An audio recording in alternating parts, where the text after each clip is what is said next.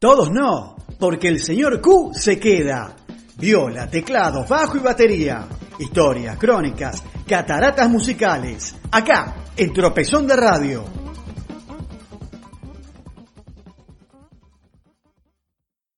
Buenas noches Pablo, muy buenas noches Marcelo, muy buenas noches a ustedes mis queridos radioescuchas. Los saluda como cada martes, cada sábado, cada día que se te ocurre escuchar este programa. Tenés un montón de maneras de escucharlo, escuchar en cualquier momento, la verdad.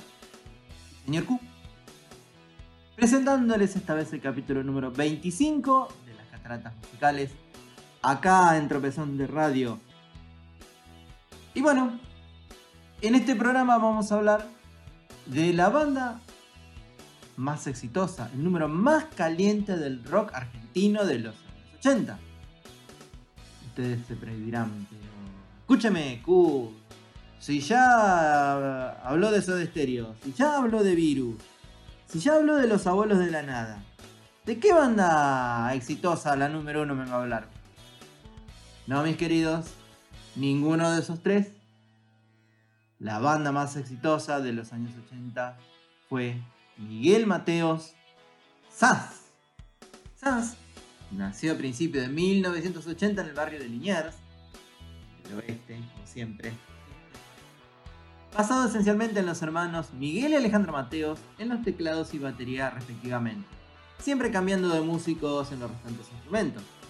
Su primer salto a la notoriedad es una situación casi olvidada, Gracias al contacto de su manager Oscar López con la productora de Alfredo Capalvo, Sass se dio el gusto de ser la banda soporte de Queen en los legendarios shows de 1981, a caballo de su pequeño hit Va por vos, para vos, del primer disco homónimo editado en ese año.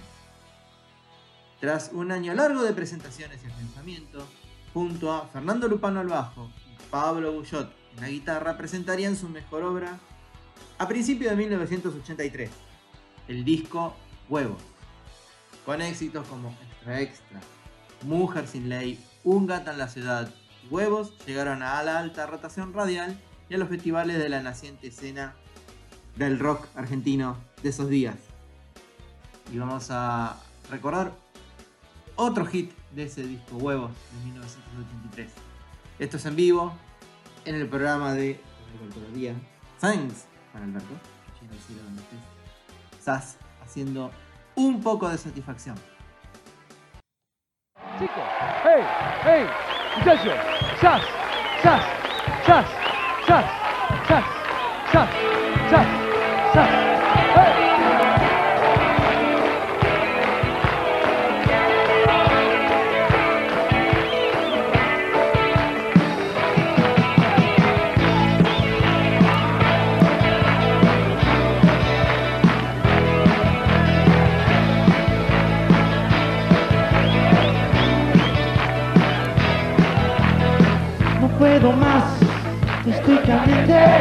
quiero volar tu mente inocente, sacudiré tu pensamiento hasta poder ver el movimiento, sé que no podrás pagarme el servicio.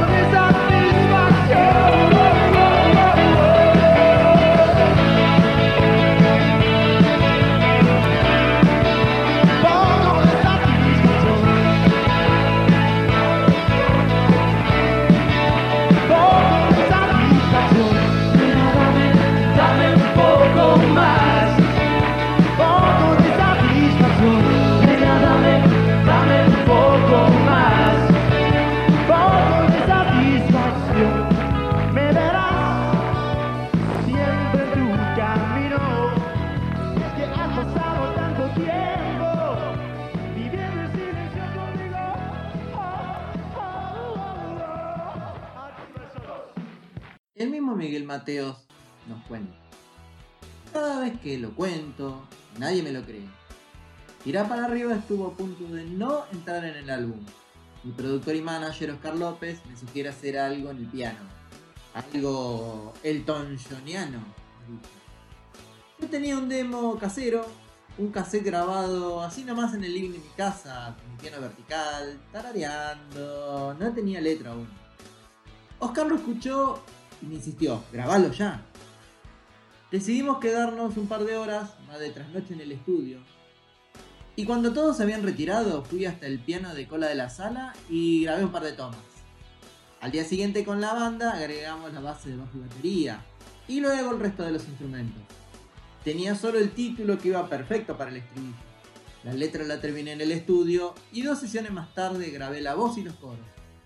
Todo el mundo estuvo de acuerdo en incluirla en el disco. Esta es la historia de el hit del rock argentino de los 80. Tercer corte de Tengo que parar. Disco editado en 1984. El arrasador suceso de esta canción lo llevó a la grabación de Rocas Vivas, que testimoniaba la serie de shows del ahora llamado Miguel Mateo Sass, por una cuestión de nombres, en el Teatro Coliseo. Roca Vivas vendió la enormidad de 500.000 placas, disco de triple platino. O sea, ¿era o no era el número más vendedor del rock argentino? Y bueno, escuchemos Tira para arriba.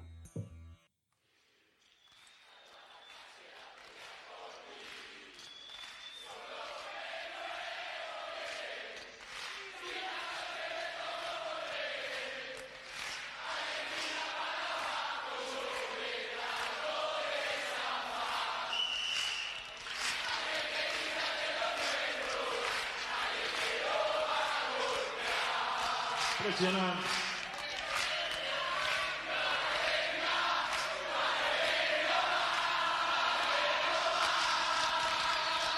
Estéreo.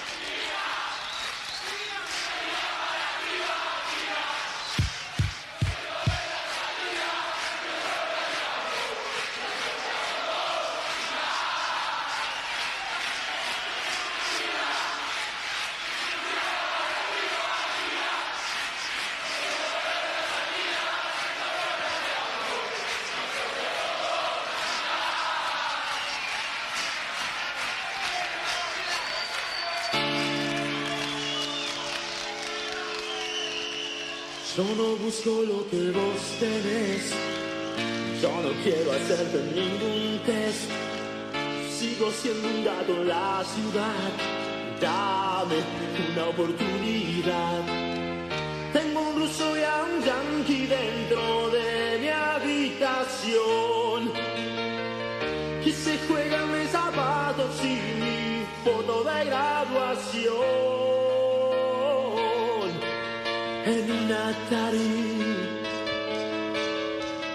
Son las cuatro y no puedo dormir. Salgo a la calle a pelear por mí. Solo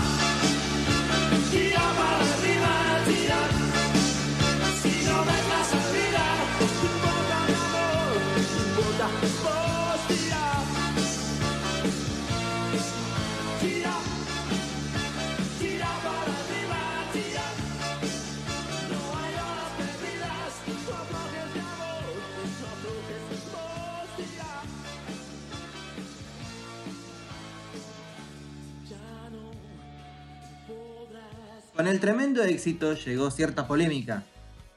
Alguna declaración arrogante de Mateo, cierto desdén de la escena rockera por no ser de la escudería García o la escudería Spinetta o no venir del circuito de pubs, como Estéreo o los Twist o Sumo. La idea de Miguel entonces fue rearmar la banda con Cachorro López al bajo y el negro García López a la guitarra, viajar a grabar a Los Ángeles para trabajar con el productor yankee Kim Ballard y con Solos en América iniciar la conquista de México en 1986, así como el Diego. Y lo lograron. Vamos a recordar una canción de ese disco, es una versión 2020, una versión pandémica, grabada en casa, Miguel Mateos con su actual banda, y es tan fácil romper un corazón.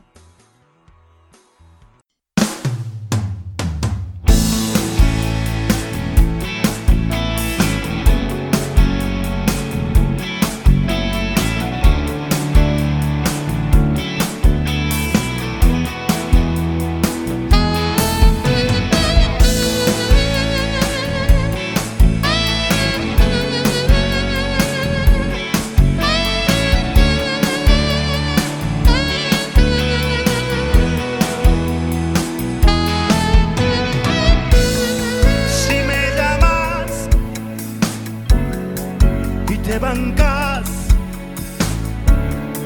podría decirte tantas cosas. Yo que vos no jugaría ya, ya, ya, con situaciones peligrosas. Las abuelas buscando bebés bajo las luces de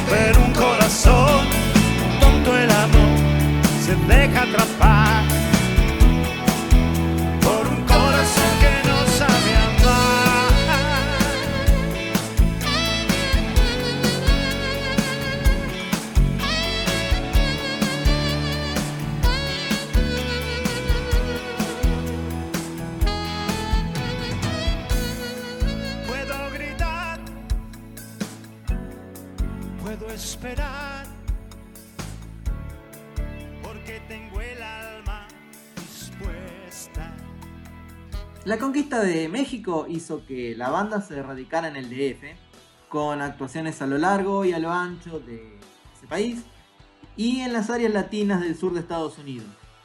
Así llegaría en 1987 atado a un sentimiento, grabado en el Distrito Federal y mezclado en Los Ángeles, ya con Ulises Butrón en la guitarra en reemplazo del negro García López. Para fines de 1988, SAS desaparecería como grupo. Y en 1989 Mateos, ya radicado en Los Ángeles, graba su primer disco solista, producido por Michael Zambello, con la participación de Jennifer Batten, que en esos años era guitarrista nada más y nada menos que de Michael Jackson. Flor de gusto que se dio Miguel. Y vamos a escuchar el primer corte que le da título al álbum de 1989 de Miguel Mateos. Un hit a escala continental, ciertamente. Obsesión.